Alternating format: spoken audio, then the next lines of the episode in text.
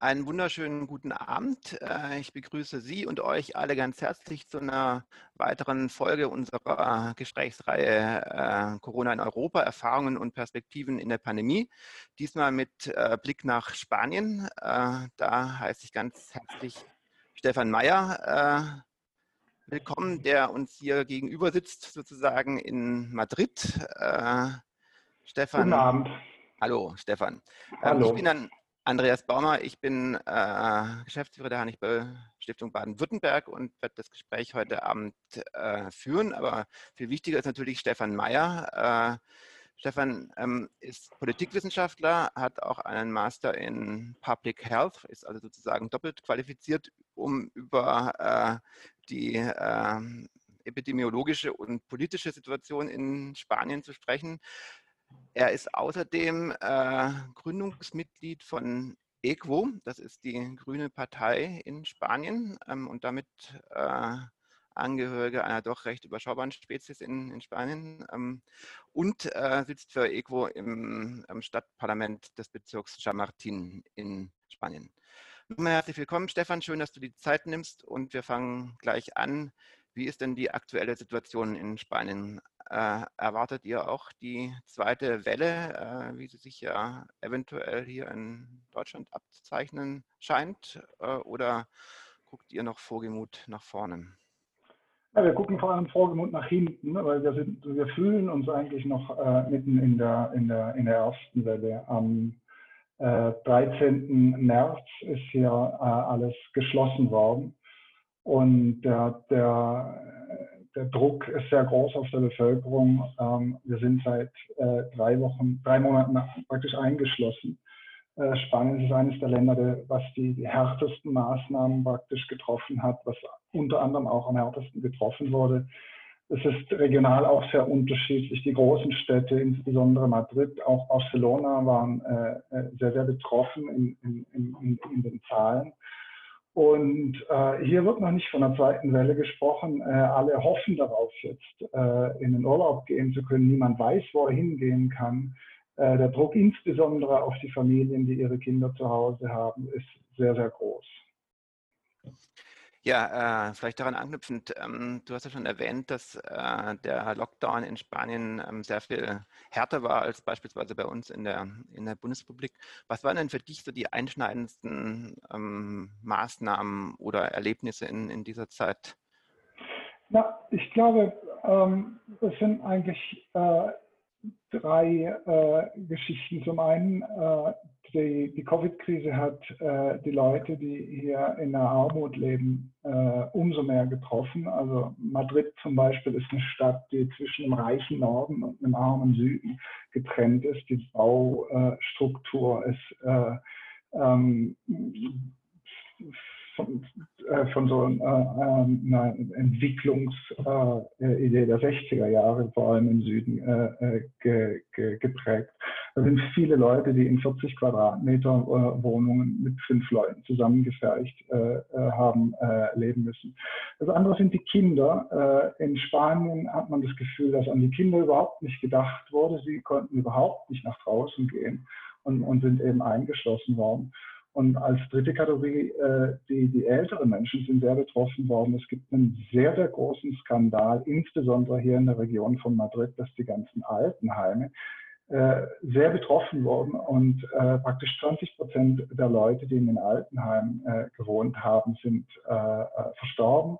Und da schaut man natürlich, was da die Ursachen sind. Äh, das hat eine langjährige Ursache, dass, dass die Altenheime praktisch privatisiert wurden und und äh, Minimalservices äh, gegeben worden. Das heißt, was, was, was äh, Covid praktisch äh, äh, rausgebracht hat, sind die Probleme, die eh schon da waren. Mhm. Ähm, jetzt ist es ja so, dass äh, seit noch nicht allzu langer Zeit äh, eine neue Regierung in Spanien ähm, im Amt ist. Äh, erstmals seit der äh, Demokratisierung eine, eine Koalitionsregierung, Sozialdemokraten und, und Linke.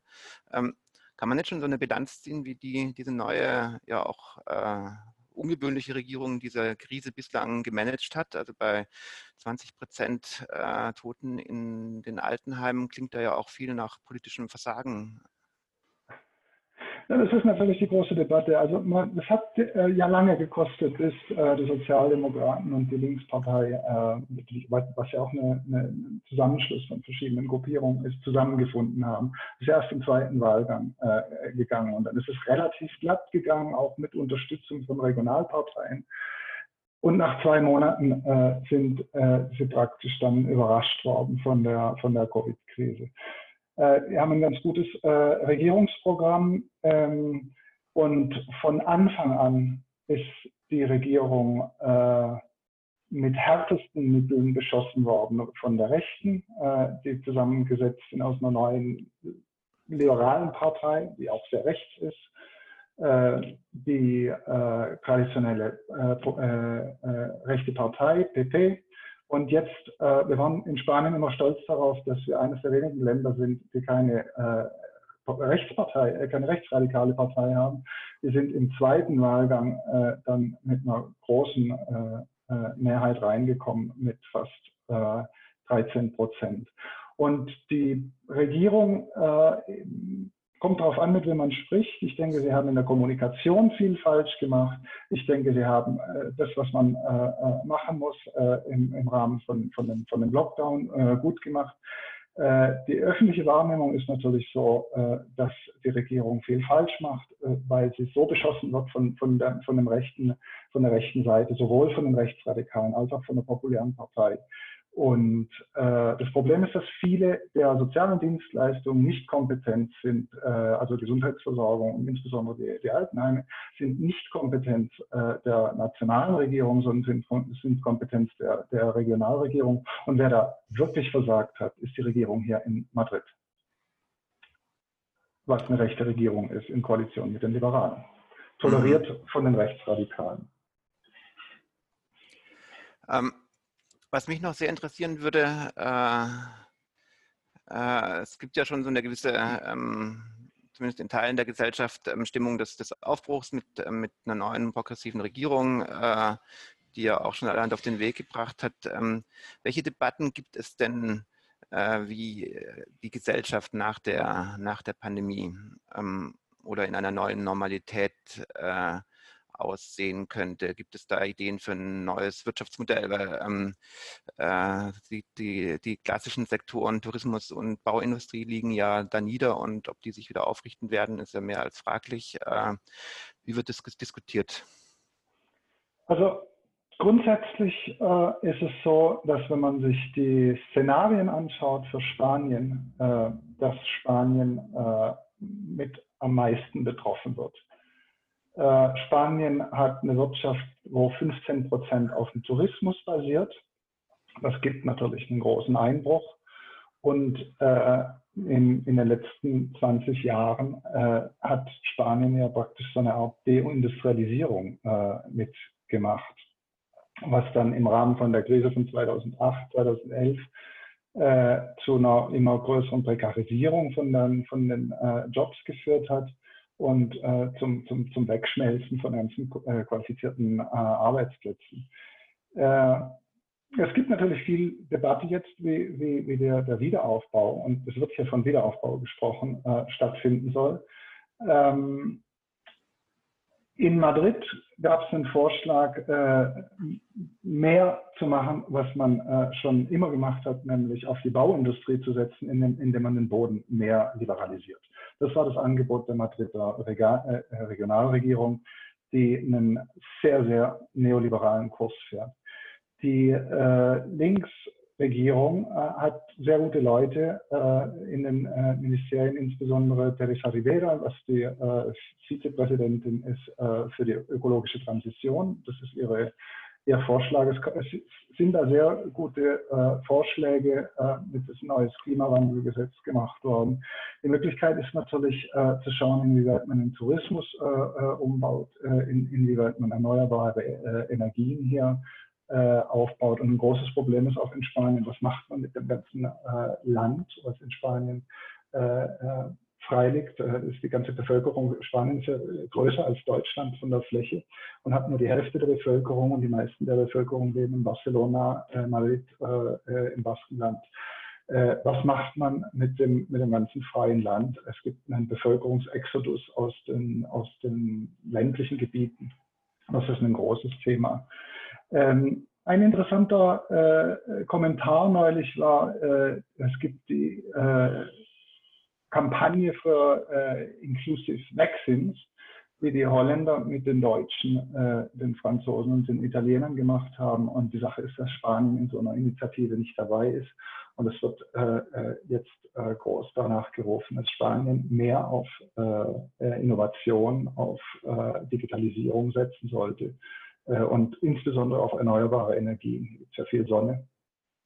Und ähm, das ist eine große Debatte, aber von der Rechten, also hier zum Beispiel in Madrid, da wo sie regieren, wird da wenig getan solche Themen wie äh, ökologische Transition, ähm, Klimapolitik, erneuerbare Energien, Digitalisierung äh, sind ja auch sehr grüne Themen. Ähm, äh, ist es denn so, dass sich die, die Grünen in, in Spanien jetzt da auch äh, mit guten eigenen Vorschlägen und Konzepten profilieren können? Ist es vielleicht sogar eine Chance, die, äh, die Partei ein bisschen voranzubringen? Ja, also wenn man von den Grünen, das hattest du ja schon gesagt, von den Grünen in Spanien spricht, das ist eine sehr rare Spezies. Es tut sich da jetzt gerade was.